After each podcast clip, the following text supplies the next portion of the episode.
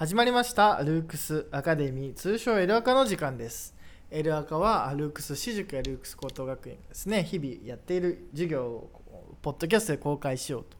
そういう趣旨の番組なんですけれども、えー今回のスピーカーはあールークス社の、えー谷口とえっ、と、ルークス2年の山口礼二郎です。よろしくお願いします。はいよろしくお願いします。ということでねあのこの2人でやっていこうと思うんですけども、はい、まあ、レイジロ君はあれですよね、はい。あのエルアカは初出演そうですね、はい。ラジオは4回ぐらい出させてもらってるんですけど、えー、とルークストークと、まああのねこれ初めて聞いた方のためにあのご紹介するんですけども、はいはい、あルークスねあの6番組チャンネル持ってそうで。す、おります。6番組もやってるんですね。でルークストークとかね、えーとはい。まあ、フリーフリートークのルークストークと、まあ、あとなんだ？あの自治問題のね、ルークストピックスとか、まあ、そういうこといろいろやっているんですけれども。ぜひ、あまあ、そっちもね聞いてほしいんですけどそれの、えっと、ルークストークの、えっと、この間ねあの渋谷グルメみたいなのとやりましたね。撮ってあと何だったかな？えっ、と、俺たちの俺音楽たちの音楽。っていうね、えっとルーこれもルークストークですね、うん。あれもなかなか面白かったですよね。あとルークススん？トピックスで。トピックス。マナー講座の、まあまあましたね。増え続けるマナーのね、はいはい、話をこうしたりしましたけれども、そうですはい。まあそんな感じでね今回エルアカはちょっと初なので、はい。まあ、エルアカはちょあのね1時間番組ですんで。そうですね、よろしくお願いします。よろしくお願いしままあこれからねよろしくお願いしますはいという,、い。う感じで。他のね番組は30分とかなんですけど、うまあエルアカはこうちょっと情報量が多いのであのまあ1時間というね構成でやってますと、で、まあ、今回、えー、と何にしようかなと思ったんですけど、まあ、今回もね社会学、えーをやっていきたいと思います。はい。社会学。でしかもまああのねえー今回今まではですねアイデンティティの問題ということで、えー家族の問題ですとか、まあ、人種エスニシティの問題ですとか、まあ、そういうことをやってき、えー来たのですが、まあ、今回はですね、えーその中でも、えーえー犯罪について、えーやっていきたいと思いますと。はい、はい、そうですね。犯罪。で今日ねたまたまこれあの本当に今日やっていたんですよね。そうなんですよね。はい。今日二限がね、ちょうどその授業で。そうなんですよ。のでねあのちょっとタイムリーっちゃタイムリーですよね、はい、でえっ、とまあ犯罪とかの話をね、まあ、犯罪を社会学的に考えるとどういうことが言えるのかみたいな話なんですけども、はいはい。まあ、今日あの、まあ、ざっくりねお話しすることはですねまずこうねあの正常と異常っていうね。うん。でまあ、犯罪はい異常な人に対して与えられるもの、まあ、罪罪、まあ、犯罪っていうのは異常者がと関連づけられるわけですけども、うん。うんでこのじゃあ正常とか異常とかっていうのをそもそも区別しているものは一体何なんだみたいな話ですね。でまああのでそのじゃあ逸脱者、まあ、犯罪者に対してはどういう制裁が加えられて、まあ、社会的にどういうレッテルを貼られるのかみたいなそういう話とじゃああの私たちの社会の、えー犯罪システムの特徴みたいな、まあ、そういうことをこうお話ししていきたいと思いますが。はい、はい、ということで、まあね、今回は、まあ、犯罪と、まあ、犯罪から見る社会というかね、まあ、アイデンティティをめぐる問題で、まあ、犯罪も、まあ、ある種の犯罪者あるいは異常者というねアイデンティティをめぐる問題に関連づけ、えーられるわけですけども。はい、ということで、まあ、今日ねあの最初、まあ、授業ではあのちょっといろいろ具体的な統計とかをねあ使ったのですが、まあ、なかなかラジオではこう、ね、統計をこう見ながらお話しするということも、まあ、できないので難しいです、難しいですけど、まあ、ちょっとね今日やったこの統その統計的な犯罪の問題みたいな話からあの、ね、入っていければと思うんですけども、はい。えーまあねあの一般にこうメディアの報道とかだとこう、ね、若者のちょっと凶悪犯罪増えてるんじゃないかという報道があったりとか、ありますね。あの移民が増えると治安が悪化するというね、まあそういうなんかこうね一般的な言説というか一般的な語り口があったりだとかあありますよねありますね。よく聞きますよね、ニュースとかでも。ニュースとかでもねでまあ凶悪事件が増えたとかね。うん。でまあそういうのって実は統計的には凶悪事件とかって減ってはいるんですよね、うん。その犯罪の認知件数。まあ認知件数なんで実際犯罪が起こったとしても認知されていなかったら、ね。変まあ統計にはああの現れてこないんですけどもただ認知件数は減っていると、うん。うん、でまあ若者のね、えー犯罪もかなり減ってますよね。統計的にはね、あの警察白書っていうものがあの出ているのでそうですね。今日見てね公公式の統計があるるんだなっていう。はい、であのね、まあ、若者の犯罪、えー件数は、まあ、かなり減ってますよね。10 20歳未満、えー20代という、まあ、いわゆる若者の、えー件数は、まあ、減っておりますし、あの移民もね、増え、まあ、移民、日本で移民とは言わないので、あなかなか難しいですが、まあ、実質的な移民は日本で増えていく一方ですが、技能実習生とかとかまあそういうふうに言われて、はい。えーまあ、入ってくるねあのコンビニのね店員さんとかいっぱいいますけども、まあ、うんますね。一般にね移民が増えると犯罪が増えるあるいは治安が悪化すると言われてますが、はい。まあ、移民の犯罪件数もそんなに変わらないそんなに変わらないと。微増ぐらいであって、うん。ほぼ横ばいですよね。ずっと、まあ、ここ10年20年の間。っていうのでこうとこう日本の犯罪統計を見ると結構報道とかあるいは一般的にこう言われていることとのあのね乖離があるわけですけども、うん。でまあ、今日面白かったのはやっぱり、えーとねえーまあ、若者の犯罪件数は減ってるけれども、まあ、高齢者の犯罪件数は増えているわけでしたね。増えてましたね。はい、でまあ特にね、まあ、高齢者の、まあ、全体の、まあえー全体の犯罪件数に、えー占める割合高齢者が占める割合が大体5分の1ぐらいでしたね。20%ぐらい、結構多いですよねそれって。うんうん。そうですよね、うんまあ、だからまあもちろんね高齢者自自体が増えてるので増えていくっていう、まあ、傾向あるかもしれないですけども、明らかに高齢者が5分の1を占めていると。で、えーかつまたですね、えー女性に限ってみるとうん。女性の犯罪件数の、まあ、33%ぐらいは高齢者の女性だっていうことも、うん。今日分かりましたよね。そうですね。で、えーまあこれ実際ね警察白書とかあの見てもらいたいのですが、まあ、ここから考えられることは何だろうという話をしましたね。はいはい。で、えっ、とどんなことが分かりましたかね？えっとあれですね。窃盗が主な、うん。えっとあれでそのまあ、犯その高齢者のその、うん。けなぜこうねあの犯罪と認知されて検挙されたかというと、その自由が理由が窃盗で。窃盗でしたね。で、はい。なぜかっていうとやっぱその生活が厳しかったりして、うん。まあ、盗みとかを働いてしまうっていう。という、まあ、仮説が立つと。うん。まあ、つまりあの万引きがね、うん。あの女性の場合は万引きがねほぼ9割ぐらい。つまり、えー女性の高齢者の9割くらいは万引き、まあ、ないしは窃盗で捕まっているということでしたよね、あはい。のつまりあの窃盗が8割なんですけども、うん。その8割の中の9割が万引き。が万引きだとだから窃盗の中のほとんどが万引きでつ捕まっていると。っていうのでだから、まあ、高齢者が凶悪犯罪に手を染めてるというわけではないわけですよね。すね。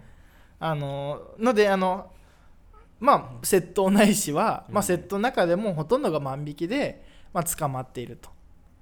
はい。いうので、まあ、そこからじゃあこの我々の社会の在り方どう変わってきてるのかみたいな話をしたんですけども、はいはい。まあ、どどういうことが言えるというふうに予測されましたかね？うん。その高齢者の犯罪が増えていてでかつまたあの高齢女性の犯罪が多いと。うん。で、まあ、あの高齢女性の中でも、うん。そのただじゃあ凶悪犯罪とかなんか人を殺したとか、ね、なんかそういうなんかあれ強盗に入ったとかじゃなくて、万引きが、まあ、ほとんどが万引きでうんこう捕まっていると。うん。いうことから、まあ、どういうこう社会の在り方がこう予想されるかというか、まあ、日本の社会どういうことが起きているのが分かるかみたいな話をしたと思うんですけど、うん。はい。まあ、どういう仮説が立ちますかね、まあ、あくまでも仮説なんでね、はい。これはわかそのこうだという話じゃないので。えやっぱまあ生活が厳しいってことですよね要は。うんうん。でまあまあ死別ないしはまあ離婚とかでまあ女性が一人になってでまあ暮らしていくまあ、老後の資金もないから、まあ、盗みを働いてしまうみたいなのが多いんじゃないかっていう仮説ですよね。まあ、が立ちましたよね、と。うん。まあ、これあくまでも仮説なので、まあ、そういう授業内ではそういう話をしたと、うん。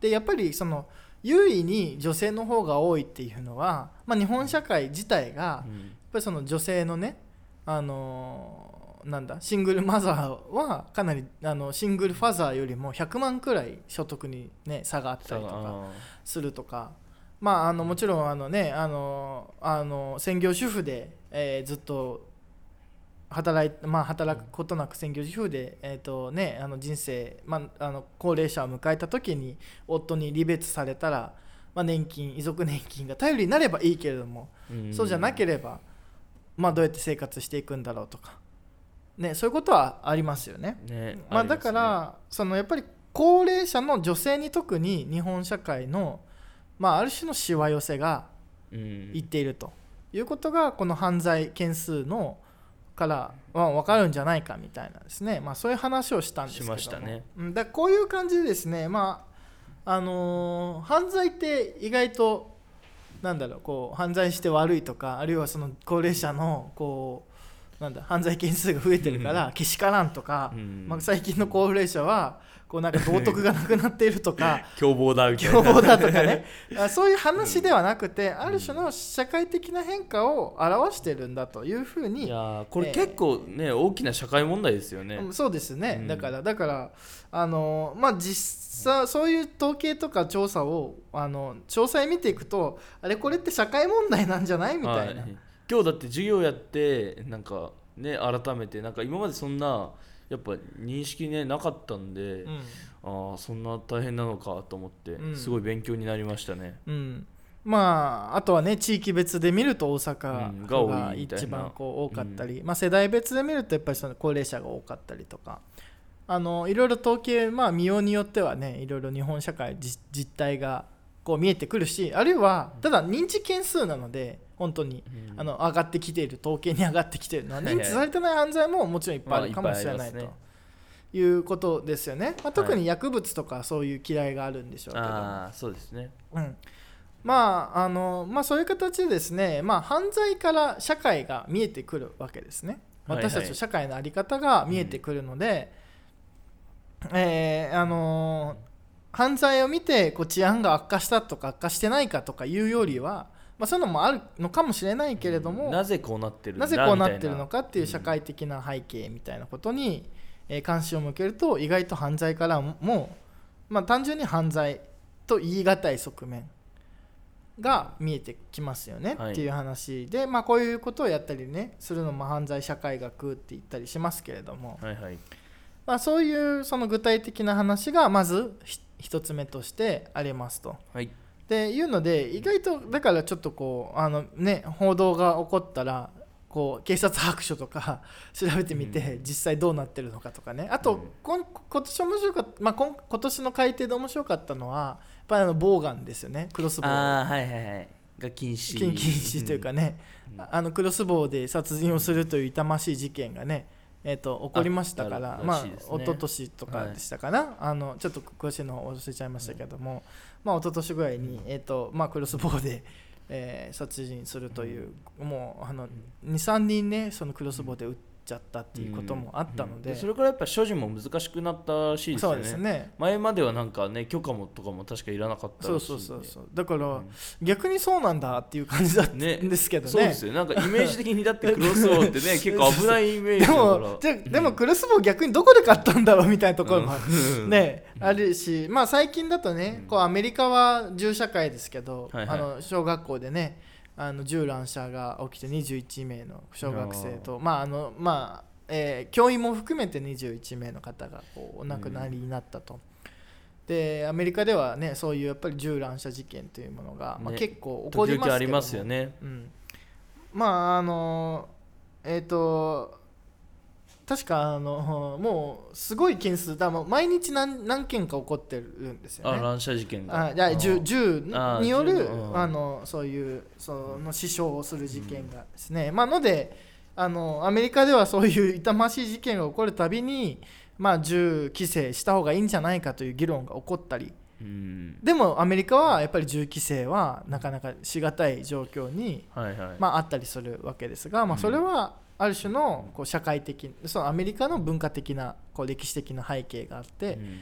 なかなか銃規制をすることが、まあ、できないと、まあ、文化的な背景もあるしこう共和党の議員さんの支持母体が割とこう銃協会だったりするといういろんなこうね、事情がね。事情があって銃の規制が、まあ、されないけれども、まあ、日本ではね難しいですからね。そもそも銃なんか持ってこないので。う、んそうですね。それもやっぱりあのねあのあれですよねやっぱりこうお国柄というか。うんまあ、アメリカの場合はやっぱりもともとはその開拓開拓のこうまあある種新興国だったわけなので、はいまあ、ネイティブアメリカンなどもこうねあのいわゆるこう放逐しながら領土を広げていったわけですけど、うんまあ、その過程である種のこう自衛行動をしなくちゃならなかったと。自分の身は自自分で守るよというでまあ、アメリカ映画とか見ても分かりますが結構田舎になるともうなんかこう警察権力が機能してないところとかもあったりあして、ね。スラム的なね。そういうところではやっぱり自分の身は自分で守んなきゃいけないっていうある種のこ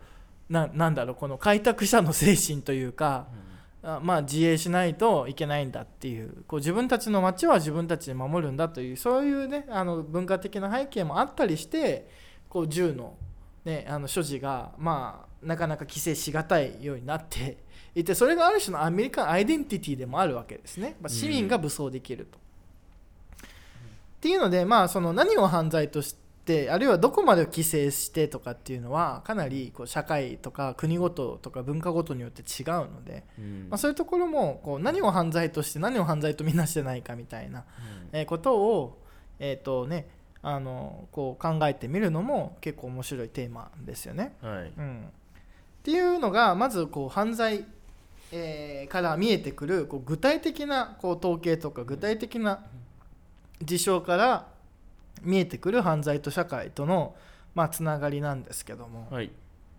でここからはですねじゃあちょっとこう原理的な話というかはいはい。あのは犯罪って、えー、とじゃあなんで犯罪があるのっていうね話とうん。どう犯罪は作られるの？っていうそういうちょっと理論的原理的な話に移っていきたいと思うんですけども、はい。じゃああの犯罪って何のために？あ、まあ、犯罪をこう罰するわけじゃないですか。じゃあ犯罪はどう決められて、えーどうばなぜ罰せられるんですかね？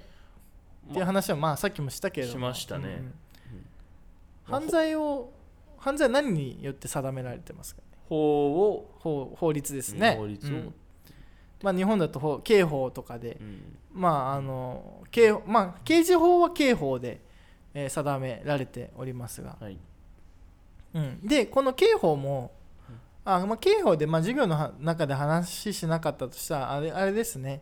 刑法最近改正されたんですけども、その時にですねやっぱり一番テーマになったのがその、まあ、女性ないしはまあもっと言うとこうすうんまあ強姦だとか、うん。その性被害に関する規定ですね。はいはい。が、まあ、その明治刑法、まあ、明治時代にできた刑法が今でもつ使われているので。うんあの100年。はい、それ以上そんぐらいですね。100年ぐらいにわたって、えー作られていた刑法で、まあ、割と男性に有利な、うん。えーこう条文になっていたところをやはりこうそれだとね性被害に苦しむ女性たちがなかなか増える一方だしそのなかなかその法的に相手をこう訴えることができないっていうで,、うんですね。まあことであのその主に女性の方々が動かれて刑法改正に、あのかなりロビーングなどをしてね、うん。あのか圧力をかけていったわけですけども、はいはい。うん、だそういうふうにやっぱり時代に応じてこう法律っていうのは変わっていくわけなんですけどもじゃあそのじゃあ、ね、日本は一応民主主義の国なのではいはい。じゃあその法を変えるのは法を変えるこの一番のこうなんだろうな原因というかになるのは、あえっと、なななんだと思いますか？法国民の意見。そうですね、まあ、国民の意見ですよね、うん。だからやっぱり法にはある種国民の意見とか価値観とかが、うん。まあ、反映されるわけですしそれは国民がどこまでを許容できてね、うんどこまで許容できないのかみたいなことがまあかかってくるわけですよだ。からまあ一人一人の主張がね結構大事になっていくわけそうですねですよね一人一人の主張とその主張で相手を納得させてうんあある程度の社会的な世論になっていけば、うんある種法も改正されやすくなると。はいでまあ法だけじゃなくて実際裁判の判決などにもやっぱり社会的な変化っていうのは考慮すされるんですね。うん。例えばあの裁判所の判決でもこう社会的なこのその価値観の変変化からうん。っていうものを根拠に、まあ、その今までの判例を変えたりとかすることもあったりするので。うん。なるほど。だからまあやっぱりこう国民一人一人の意見というかあるいは集合的な意見が、まあ、法とか、えーね、あのは判決とかにも結構大きな際そのなんだ影響を与えるわけですけども。改正につながっていくわけですね。うん、っていうのでまあ我々がねじゃあ決めているわけですけども。はい。じゃあその、えー、と犯罪をこう区別、えーまあじゃあまあ犯罪というかまあまあつまりだからまあ私たちの意思がある種犯罪何を犯罪とみなすかみたいなことにもこうかなりね影響を与えていくわけですけども、じゃあその刑罰があるのは一体何でなんでしょうかねっていう話ですね。何のために刑罰をするのか。あだから逮捕されて。まあ万引きの話をうん。し、じゃあさっき万引きも話してたので、はいはい。まあ、万引きね万引きしたらまあ当然逮捕されて捕まるわけですが、そのなぜ万引きはまず禁止されているのだろうかっていう話ですね。まあ権利になんていうんですか権権利を侵害してるからっていう話ですよね。まあお店の権利を侵害していると、うん。じゃあ何の権利を侵害しているかってことですよね。はい。何でしたっけ？お店の何の権利を侵害していると言えるだろうかっていう。何でしたまあ財産とかね。まあ、だ財産に対する権利を、まあ、侵害しちゃったわけですよね。そうだそうだ。でまあ私たち結構そのねあのこれはあの社会契約論っていうものが、まあ、18 17世紀18世紀に出てき、えてですね。はい。やっぱり一番何が大事なのかって言ったらまずは生命保全の権利ですね。私たちの生命が何人によっても脅かされないとあいう権利。あはいはい。あと私たちのこう財産が何人によっても脅かされないという権利。うん。これは非常に大事なものとしてこう確立していったわけですよ。なるほど。うん、だから高知その授業の中でも言ったけどもあの高知公民制では普通ね所有の権利なんか認められてないのでね。はい。あのね、所有の権利なんか認められていないので、うん。国が、まあ、土地返してって言えば返さないといけないと、うん。そういう中で所有権なんてものは、まあ、存在しえないわけですよね、はい。まあ、だからわ私たちのこう社会にはある種の所有に対する権利あるいは自分で、えー、と作り出した富を所有するという私有するという権利がまず認められていなければ財産の保護に対する、まあ、財産の安全に対する権利みたいなものも当然意味をなさないわけですよね。はい。ということで私有というものがやっぱり認められてるわけです。所有とか。うん。根本的に。そうですね。うん、でそれはある種自分の身体生命も自分が所有しているから他者に危害を加えられてはいけない。うん。なので殺してはいけないとか。うん。で相手に危害を与えるのはダメだとか。はいはい。それはある種のやっぱりその権利の概念から、まあ、生まれているわけですよ。物も土地もってことですよね。物も土地もですね、だからその誰のものなのっていうね、うん。で誰のものか別に関係ない社会だったら誰のものかをね。うんまあねそうですね分け与うん そうそうそうそう。えてみんなで使えばいいそうですからね。そうそうそうそうっていうのでまああのお店はだから ある種商品を所有してそれを売ることによって儲けるという権利をはい。持っていて、それ万引きはそれに対するある種の権利侵害なわけですよね。はい。うん、でまああのじゃあなんでそのじゃあ、ま、万引きした時にある種罪を与えなきゃいけないのかっていうことですが、まあこれはある種秩序を守るためだというふうにね、言われていますよね、はい。と。だまあ、つまりねあの万引きを裁かなければみんな 万引きしていいんだってなり、うん。そしたらもうみんな万引きしてしまうので、うん。まあ、無秩序な状態になってしまうと。で無秩序な状態になってしまうと何が悪いかというとやはりこう生命が脅かされかねないし、うん。あるいはその自分の所有がね、脅かされ、そう定かじゃなくなって、えーしまうので、えーとあのね、あのおオーダーを与えるために、えーまあ、その法法がありそして刑罰が執行されるんだ、うん。でそれやっぱりある種の秩序を与えるために刑罰が執行されるわけですよね。はい。でじゃあこの秩序は一体何で決まるんだっていう話なんですよね。うん。もっと言うと。うん、でまあ秩序っていうのはあの正常と異常を区別することによって秩序っていうのは成立するわけじゃないですか。はいはい。うん、だからここの例えばなんだろうここの、ね、社会ではこれが正常なんですよと、うん。うん、でこれ異常なんですよと。はい。うん、でこのなんだろうこのその正常と異常は一体何によって区別されてるんだろうかみたいな話をまたしたいんですけども。はい。でその時にね今日の授業では使った例はあの同性愛とね異性愛の話でしたね。しましたね。で異性愛がまあ正常で同性愛が異常だという秩序がまあ私たちの社会にはあるはい。わけですが、このなんでそんな風になってしまうんですかね？っていう話をもねあのちょっと授業でもしたんですが、うん。まあ、同性愛がなぜ異常とされてしまうのか、はい。ああいいですか。うん。まあというよりはあれですかね。なんで異性愛が正常なのかっていうのを確か考えたんですけど。なんかまあね生物的にやっぱ反映するべきだよねっていうのがそう国家としてあって。でそれでまあ子供を産めるのは男女のペアじゃないといけないっていうので、まあ、男女で結婚しようってなってそのまま続いてるからまあそれが正しいってなってるんだよねそうですね、うん、まあでそういう、はい。そういうことですね、うん、それで？であのまあまあこねまあ、病気とかで、まあ、子供をもう産めないっていう人も、まあ、いると思うんですけど、まあうん。それも結局、まあ、結果論だからとりあえずは、まあ、男女で結婚しようねってなってるんじゃないかなっていう話をしましたね。はい、っていうのでまあね生物学的に、えーうん。男女がつまりあるいは雌雄がオスとメスが、うん。えー、と組み合わせる組み合わさって子供を産むのが、まあ、ある種哺乳類という種にとってはうん。自然なことであるとはい。いうことですうね。ん。でまあよ要はこれまああのまあつまり男オスとメスがいてうん。で成功して生殖をして、で子供を産んでて。で繁栄で子供がさらに種を残していくというね、うん。でこれがしある種かっこつき、まあ生物としての。そう生物としてのうん。自然の摂理ではないかと、うん。ね。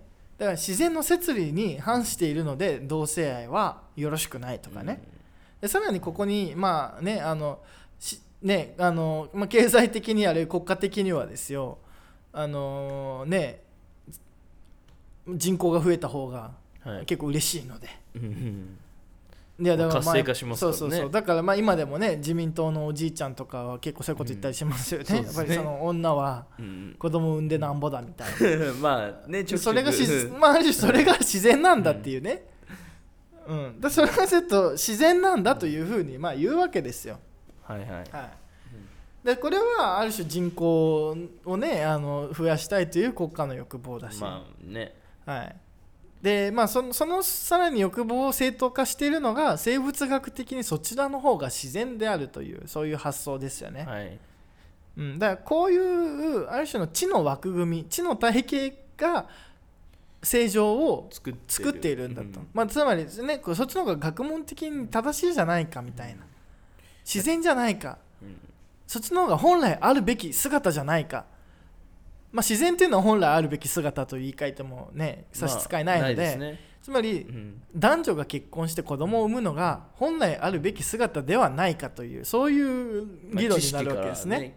そういう知識、あるいは学問の研究ないしは学問の体系知の枠組みからそういうことが言われているわけですよ。はい。っていうので、まあ、秩序を形成しているのはなんと実はこれはが、まあね、学問だったり生物学的な知識だったりはいあるいはそっかそれを使ってせ自分たちのこうことを正当化するある種の権力ですよね。はいはい。なんだというふうなことをですね、まあ、あのミシェル・フーコーという人が、まあ、言ってでこれが秩序の、まあ、源泉になっているわけですね。うん。うん、だから、まあ、なんか学問とかっていうとちょっとこう批判的な思考とかね。うん批判的思考をするためクリティカルシンキングにはこう学問が必要だとこう言われたりしますけども、実は学問の側がこう正常異常を判断する枠を作ったりもうん。実はしちゃっていると。いうところはやっぱりフーコーが見つけた面白い点ですよね。ねそうですね。うん、でまあだからまあねある種く国としても人口増やしたいしでそれは人口増やすの？は男と女がでしょ？と。で男と女がくっつくのって生物学的に自然じゃない。以上終わりみたいうん。な 同性愛は自然じゃないから。そ本来あるべき姿ではない。うん。以上だっていうね、うん。でここは結構まあ複雑ですしこの間あの家族の会ではうん。あのつまり家族とつむえーとだからえー、と愛と性とうん。結婚がうん。こそれぞれ結びつくっていうことをやったじゃないですか、はいはい。家族の会で。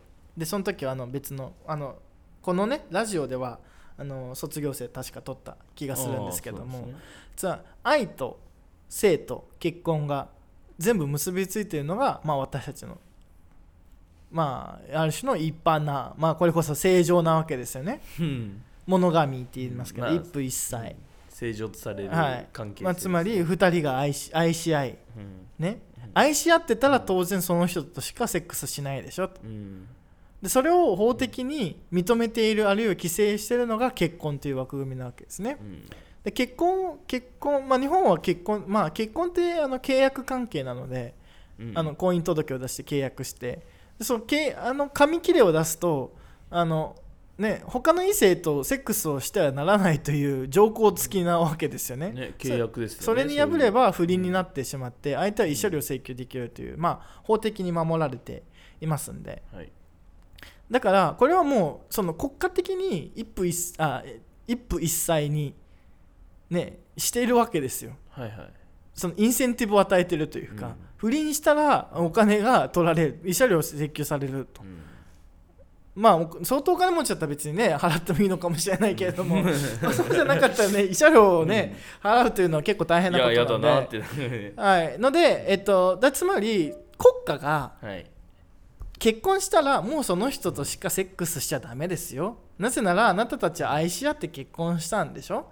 愛し合って結婚したんだったらお互い夫婦生活を良くする努力しなさいよと他の人と愛し合うなよと。そうそうそういうことですよね。でそれを国家が認めているわけですよ。はい。でさそそこにやっぱり乗ってくるわけですよね。だからその自然自然なその男と女のペアで、男と女のペアは男愛し合ってセックスをして子供を産んでくださいと。うん。うんで他の子供は他の人とセックスしたりして子供を産んじゃったらそれは非嫡出子といってオフィシャルじゃない。ね。えーその名付けようのないある種異常な行為なんだ子子供にじゃあつまりだからまあ非着、まあ、結婚しない2人から生まれた子供は非嫡出子と言って、まあその嫡出子が当然認められているようないろんな社会的な、ね、認知とかも得られないと。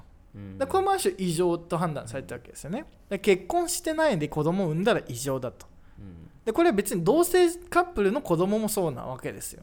うんまあけ結婚してないのに。そうだから子供ができちゃったらもう結婚しないとなんかいろいろこうめんどくさい。面倒くさくなってしまうというのは、うん。そこに男女オスとメスがね生殖をするという愛し合った愛し合そう生殖をするという、まあというかですねオスとメスが成功するというものとうん。ですねオスとメスが成功するものと男と女が愛し合うことはまあ違うわけですよ。うんですよね。はい。だからそれを一緒にすると。うん。でそれが正常だとすると、それ結構すごいことですよね。はい、おすううん。ん、だオスとメスが成功する。うん。のは自然ですと。でこうん。子供が生まれますと、はい。はい、でただねあのそれといやだからつまりですよ、まあ、動物が愛し合ってるかどうか定かじゃないんですよね。うん。ね性行為はしてるけど。性行為してるけども別それはあのなんでかって言ったら繁殖期にしか性行為しないんですよ動物って、うんそうだよね。であの人間とあと誰だなボノボとかだったかな？あイルカもそうなのかな、うんイルカ。は繁殖期以外にも成功するんだっけ、うん、な普通にそう快楽のためにでやるみたいな。まああの成功するという種がですね。そもそもそんなにいないので、うん限られた限られているので、うん。まあ、その種としては生殖、まあ、繁殖可能な時期に成功すると。でその相手は誰でもいいと。正直ですよ、まあ、相手誰でもいいわけじゃないですよ。それはあのぶなんか例えば群れ群れの中で地位が高ければとか、まあね。まあ、あの縄張り争いで強かったらとか、うん。そういうねつ強い人とこう結ばれるというね、はい。本能はどうやらあるようですが、動物的な地がねうん、でも人間の場合も必ずしもそうじゃないわけじゃないですか,、はい、うん、だからこれは男と女という社会的なものなんですがうん。これをなんかこうこれが自然本来のあるべき姿みたいな感じにこうなってくる、うん。うん、だからまあそのね異性愛にそういうなんかいろいろなものがくっついてが正常になってくるわけです。はだから生物学的な知知見もあれば人工学的知見もあればい、うん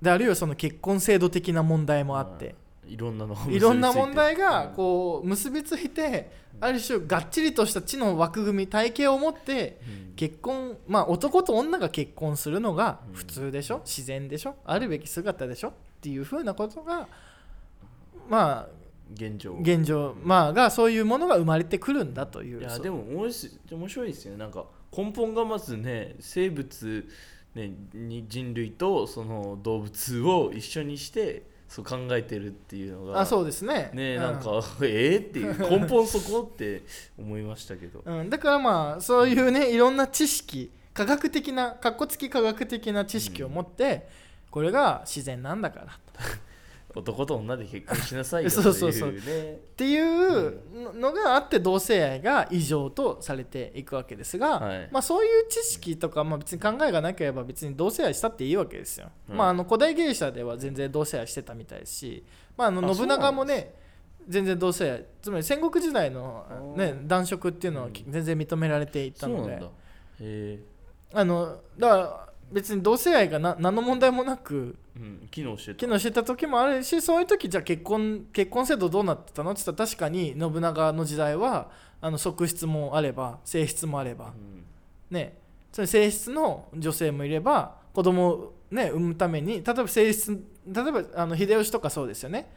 豊臣秀吉ってうん。性質の北の真所ねねっていうおねっていう人ですけども、と子供ができなかったのではいはい。側室に淀殿っていう人。を迎えて、うん。その人の子供が豊臣秀頼なわけですよ、うん、だから、まあ、性質との間に子供ができなければ側室との間に子供を産んじゃうし、別にだからその一夫多妻なわけですようん。ね、関係ないわけですよね。はい、で一夫多妻なわけなので、まあある種しかもその女性というのは交換によって家と家をつなぐものなので、うん。まあ、愛し合ってるかどうかは別に関係ないしでそのそういう時代であれば別に同性愛もそこまで異常だと見なされるわけでもないとうん。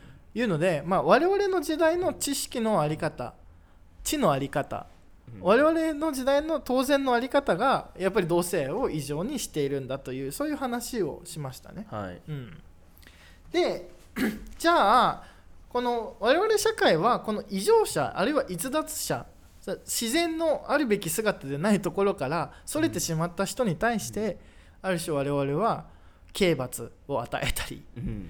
えーね、スティグマというものをね、はいはい。押したりしたり。まあスティグマっていうのは烙印ですけども、はい。うん、だからまああの今日話したのは入れ入れ墨とかですね。はいはい。で入れ墨を彫ってる人は、まあ、あの入れ墨入れ墨ってもともとはねあのゴールデンカムイとかの話も今日出ましたけども、罪人の罪人に対する印ね。印。この人はあの前科者ですよというものを入れ墨でみんなに分からせたと。はい。でそこから、まあ、そういうものをスティグマって言ってるわけですね。だからつまりこの人はその正常じゃないことをしたか可視化できるものってことですよね。そう可視化できるうんものを、まあ、スティグマというふうに言ったりしますね。だから今はい。戸籍に×がついて ×1 とか。はいね、あるいはあのあの話も出ましたね。あの免許証あの免許証ゴールドゴールドカードじゃ。うん。ないっていうのも確かに、まあねある種のスティグマといえばスティグマだし、まあ、あるいはねあの今じゃそんなに言わないけどブラック出身とかもある種のあの人はブラックだからみたいな。だからそれは目に見えないけれどもうん。社会的通念としてブラックといえばある種スティグマを貼られる立場にあるいは在日とかもそうかもしれないですね、でそういう社会的に押されたあのせいあの人たちは普通じゃない。うん。人たちにこう与えられる烙印のことまあレッテルのことを、えースティグマと言いますと。で私たちはこの逸脱者に対して何らかのスティグマをなんか与えてしまうわけですよね。はいはい。それを区別するためにこの人は異常だと、うんまあ、だからまあある種こうメンヘラとかもそうなのかもしれないですね。よく考えるとね。あいつメンヘラだからみたいなのはある種のスティグマとして機能してたりとか、うん。うん、ちょっとなんか普通じゃないからやめとけみたいな、うん。地雷とかね。地雷とかね、ううん。んあいつ地雷だからやめ地といた雷って確かにすごいことですもんね 女を地雷女地雷で地雷って呼ぶとか、まあ男性もそうかもしれないですけど女性もね、あの女性とかね男性もどっちもね地雷って言ったりね。だからあるそれは社会的なスティグマとまあ言ってもいいかもしれないですね。で そういう感じでやっぱりあとね、まあ、少し変わった人に対してちょっとこうなんかねうん。あの面白おかしくこうねあだ名をつけてみたりというのもうん。なんかこうスティグマと言えるかもしれないし。つけたりねうん。でそういうなんかちょっと変わった人普通じゃない人に、えー与えるレッテルのことをスティグマというわけですが、うん。でまあただねこのスティグマは面白いところはこのスティグマをアイデンティティの根拠にするっていうこともあるわけですよね。ありますね。いますもんねそういう人たちも。そうそうそうそう。だからあの暴力団とかもそうですよね、まあ、つまりあの自分たちは社会の落語者であるということをまあねある種自覚してあるいはそういうものに誇りを持ってうん。えーえーその入れ墨を掘るとか、うん。うん。まあ、そういうことはある種こう入れ墨ってもともと犯罪者に付与されていたものだけれども、今は割とこう裏社会で生きる人たちは入れ墨を掘ったりして、うん。ありますうねん。でそういうことはただそれが自分たちのアイデンティティになったりすると。うん。うん、いうことですね。でやっぱりこのただ、まあ、あのスティグマを背負った人たちはそういうふうにしてこうい、ね、異常者として区別されるがしかし、まあ、やっぱりそのある種の秩序に揺らぎを与えて新しい秩序を構成する際もある種のスティグマを背負った人たちが活躍したりする瞬間もあったりしますね。はいうん、っていうのがまあだからまあえっ、と知識の知の体系が正常と異常特に正常を規定することによってその裏返しである異常異常がをまあ生まれますもんねでこの異常者に対しては何らかの制裁ないしはそういうある種のスティグマを貼って可視化することでまあえー区別すると。うん。でそれは別にあの入れ墨入れ墨のような目に見えるものもあればなんだろうそのメンヘラって言ってみたり、うん。地雷って言ってみたり、地雷って言ってみたりね。そういうある種こう言語的な記号的なものもスティグマとしてうん言われたりしますね。バカとかね。あバカとかもそうかもしれないですね。はい。で、えーまあ、ここまでが、まあ、正常と異常区別して、まあ、異常者に与えレッテルだということなんですが、まあ、我々の社会もっと巧妙でしてっていうのが、まあ、最後の話題なんですけれども、うん。あのーえっ、とですねまあ何が巧妙かというとですね、うんそのスティグマにせよあるいは犯罪者に対するそのねあの刑罰にせよこれ結構巧妙な巧妙というかですねうまくできてるんですね。うまくできてるんですよね。っていうのもまああのそれはあの刑罰システムを見たら分かるんだというのもこれもまたフーコーの考えでありまして、うんすごいですねえーどういうことかというとね昔の刑罰って身体的な罰だったわけですよ。はいはいはい。あの今日もねあのちょっとあの授業中に江戸時代の拷問のこととかね。ね見ましたね。だからあのうん。なんだ？あの重い石をこう正座をさせて、うん。その上に石を乗っけて耐えさせるとか、なんかあのね八つ咲きにするとか車なんかう馬に引かせて獅子を八つ咲きにするとか、あのーなんだろうね水攻めをするとかまあ埋めてね埋めてそういうことしたりとかっていう、まあ、そういうある種身体的な苦痛を伴うものがうん。こう刑罰なわけですよね。で、うん。あのあの日本史やった方には知ってるかとし思いますがあの地上ずるしとか言ったりして、うん。えっ、とねあのえっ、と罪を犯した順まあ犯した罪の重さでこう刑罰も変わると、うん最後死刑なんですけど、うん。まあ、鞭で打つとか縄棒で打つとかね杖で打つとか、まあ、そういうことをやってどんどんどんどん痛いものになって痛いもの苦痛なものになっていくと。で江戸時代はやっぱりそのある種の拷問とか処刑のシーンっていうのはやっぱりしそのね街中でやるわけですよねうん、そうですよね。見せ物見せ物なんですよね、だからみんながいる中まああのねあのギロチンもねみんな見てるじゃないですか、はいはい、ああね見てますねあれうん、なんかあのパ、ねうん。フランス革命が起こってルイ16世をねギロチンにかける時も、うん。みんな見てる中でギロチンかけるわけですけど、はいはい。まあ、私たちって今死刑ね見る見ることができないんですよね。そうですね。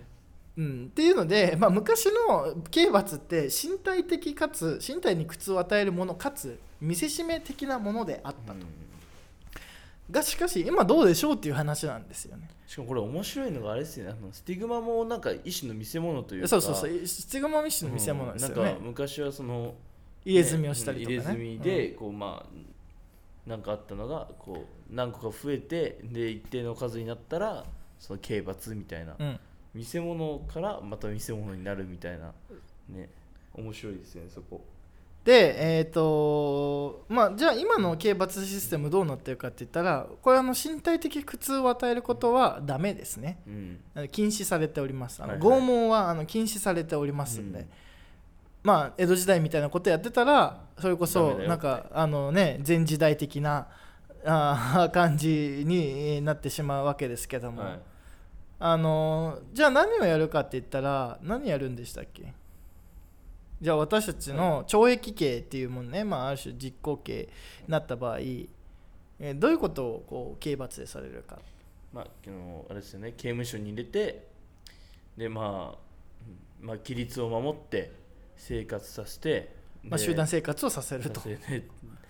で仕事をまあさせてうんまあ、懲役ね、うん。懲役刑って仕事をさせるってこと。仕事させてでまあ食い、まあ、改心させるじゃない改心させるっていうかね、うん。うん。まあ、また社会に戻ってで仕事をしたりなんだり生きられるようにみたいな、まあだから自ら改心させるみたいな、そう自ら改心させるという、まああのつまりまっとうに 生かすための権力になってるわけですよね、だからこれはあの死を与える権力からまっとうに生かす権力に変わるわけですよ、だから昔は身体的な苦,、ね、苦痛を与えてればで見せしめにすればこれ犯罪の抑止になるとうん。いうものがですね犯罪を抑止、まあ、するのはまあ当然、まあ、あの刑罰の重さ量刑によって例えば人殺したら終身刑ないし死刑だとかね。うん。それ量刑によってはそういう見せしめの効果がいまだにありますけれどもはい。それ以上に罪を犯した人を罪を犯さないような人に変えると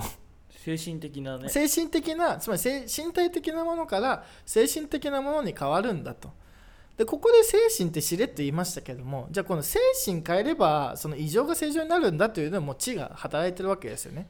精神に関する学問が発展しなければ、うん。で今はまあ当たり前じゃないですか。カウンセリングやるとか、はいはいでカウンセリングとかってやっぱり精神とか無意識っていうものを前提としないそういう概念を発明しないとはい。できないものだったのでそうですね。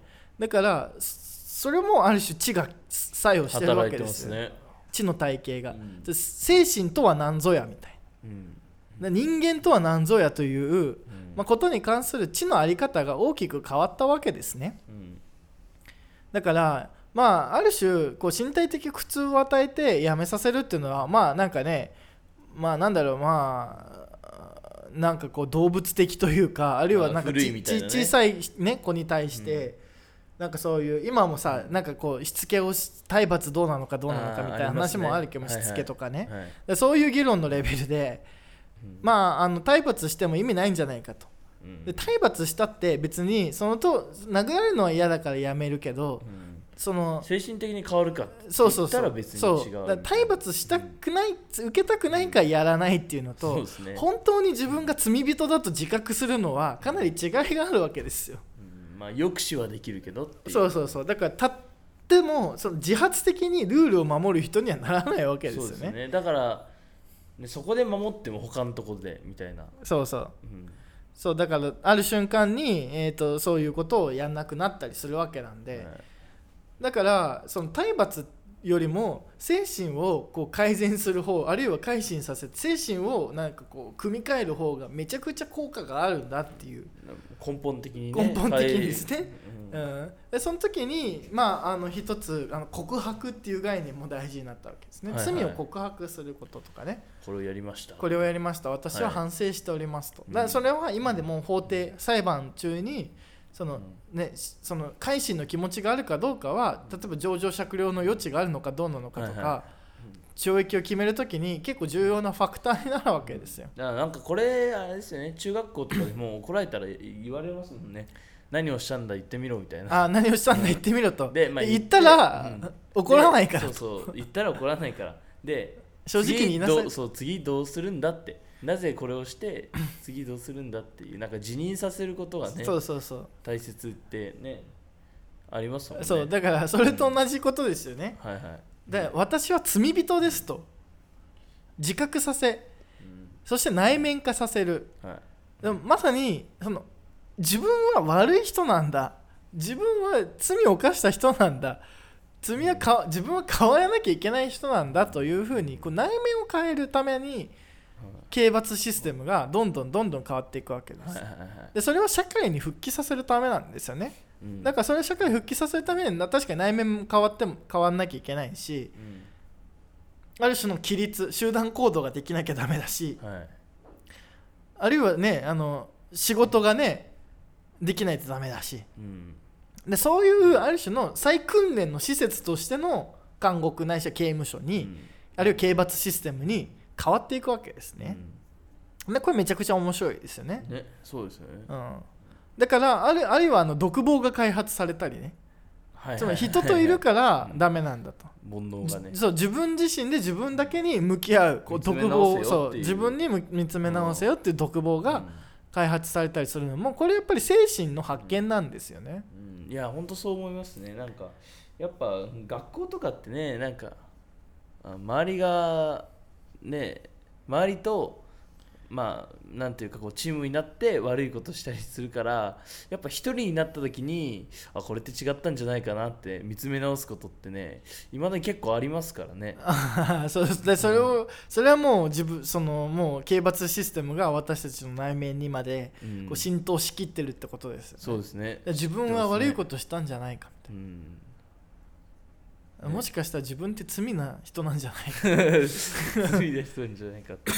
うん、だからそういうことをうまくやらせたのは近代の刑罰システムの、うん。まあすごいところというか面白いところですね。ね面白いですね。だからあの正常をいやじゃあ異常な人を正常に切り替えるための施設なんですよ、やっぱり。はいはいで、まあ、その意味ではそこからずっと排除され続けるのがもうマジで精神的に狂っちゃった人たちということなんですね、うん。もっと言うとね。であの犯罪であの刑罰を決めるときにあの意思があるかどうかって大事にされるじゃはないいですか。はいはいされますね。うん。うん。でそのあるいは責任能力があるかっていうのを大事にされるわけじゃないですか。で例えばでも精神的に狂っていたらこれ責任能力なしということで罪には問えないって話になるわけああそうなんですよね。なんか殺害してももう自制心もないし、うん。なんか辞任する心もないからもうね罪にならないってありますからね。そう。ででもあれはまあ言ってしまえばこいつはも仕方がない、うねこいつはもう正常には戻れないんだというふうに判断されてるということでもあるわけですよね、うんだからまあきついっちゃきついです。だからこの人はもう一生社会復帰はできないんだというふうに見捨てられちゃまあ見なされるということとほぼ同義になるので、はいこの刑罰システムの体系内では。つまり罪は問わないよと。うん。罪は問わない限りもうこう罪で問うとか問えないとかどうしようもないっていう。刑罰システム内部であなたのことを更生させるチャンスが全くないですよ。あのなので精神病棟にでも一生暮らしていてくださいみたいなねはいはい。あるいはちょっとそこ精神病棟に暮らして落ち着いたらじゃあもう一回更生プログラムできるか考えましょうみたいな感じになるわけで、そのうんなんだろうこう刑罰を通じた社会復帰がもう不可能だというふうに判断されてはい。うんより異常なところより精神が異常なところへと追いやられていってしまうという。はいことにもやっぱりこれはなるわけですね。はい。うん、でこれも全部この精神っていうのがポイントなんですよね。さっきからずっと。はいはい。精神が精神が変わりうるのか。いいえはいいいえ。はいうん。刑務所行く、はい。い、いええっ、となんかあの精神病ととに行くとかみたいな。そういう感じでこう ある種の人の選抜があるいはこう正常異常の選抜が私たちの社会ではうん。こうなされていると、はい。うんいうことですね。えーでまあこれがやっぱりこうあの「監獄の誕生」という本で、まあ、ミシェル・フーコーらがまあ言ったことですね。えー だからまあある種身体系からその精神系に変わってはいでその精神の異常、えー正常をやっぱりこう枠付けてるのはある種の精神医学だったりうんそういう学問の体系なわけですよね。はいはいでそこで異常とされた人たちはまあ罪人として餌ばかれると。うん。うん。でまあ、やっぱり今でもその犯罪者って精神的異常なんじゃないみたいなことやっぱり言われるわけじゃないですか。うん。ね。言われますね。でそれはやっぱりまあ未だに我々が精神と犯罪というものをめちゃくちゃ結びつけてる。結びつけていると。うん。でまあねそのまあ言ってしまえば魔が差したからとかでもいいわけじゃないですか。うんうんうんまあ動機としては。動機としてはね。でも魔が差してからじゃ私たちの社会は許してくれないわけです。それ根本的にどうなんだそうそうそうそうそうそうお前に責任能力はあったのか。うん。なぜそうしたのか。意思はあったのか。うん。とかねでもそんなこと言われてもまあよくわかんないじゃよくわかんない時もあるじゃないですか、うん。まあそあのおそのなんかこうそんな細かく考えてないまあ、部活で怒られる時とか学校生活で怒られる時とかねそんな細かく考えてないよみたいなね、ちょっとまあなんかこう、ね。衝動的にやってしまうこととかってもまあまあなくはないわけですけど、まあそれ特にのね中学生なんてね。まあ小中学生でそういうことあったりただ衝動的にやったことにもお前の意思があったのかみたいなことと悪いことをしたという自覚があるのかということがまあ求められるわけ ですね。はい。だからまあ社会によってはさ あのーああの祈祷師を呼ぶことだってあるわけじゃないですか。おー。だからじゃあ狂った人がうん。に、例えばそのねあのキリスト教の神父さんとか、まあはい。なんかこう祈祷師がやってきて、おかしくなった人にこう十字架を向けて、うん。悪魔よ出てこいみたいうん。な、ね、だからそういうことだってまあ、ね、そそそれでなんかやね。やるってことだってまあ考えられるわけじゃないですか別に、うん。だってまあ日本でもね昔はあの生き量がうん。生き量が多分病気の原因になっていてその生き量を外すためにうんお祓いしたり、うん。そのね坊主たち坊主とか、あのねあの神職の人がお坊さんとか神職の人が、えーいお祈りを捧げると。だから今もね厄年にねそうそうそう。まああれもねね。だからあれも一つのこうねそういう精神的な異常に対する一つの処方箋だに、まあ、あるいはね病気に対する一つの処方箋になりうるわけですが、まあ、今我々はそれは非科学的だというわけですよね。うん。でそれもある種の知の枠組みが大きく変わったと。はいはいはい。で我々科学という知の枠組みで物事を判定してるけれども、うん。でそういうことであれば別に何だろう。ね仏教とかあるいはキリスト教が知の枠組みになって病気とか犯罪とか異常というものを解釈することだってあり得るわけですよね。はい。でこういうふうに秩序というのはある時代の知の在り方、うん。うん。我々で言うと科学の在り方に大きくこう依拠しているというか。うん。だからうん。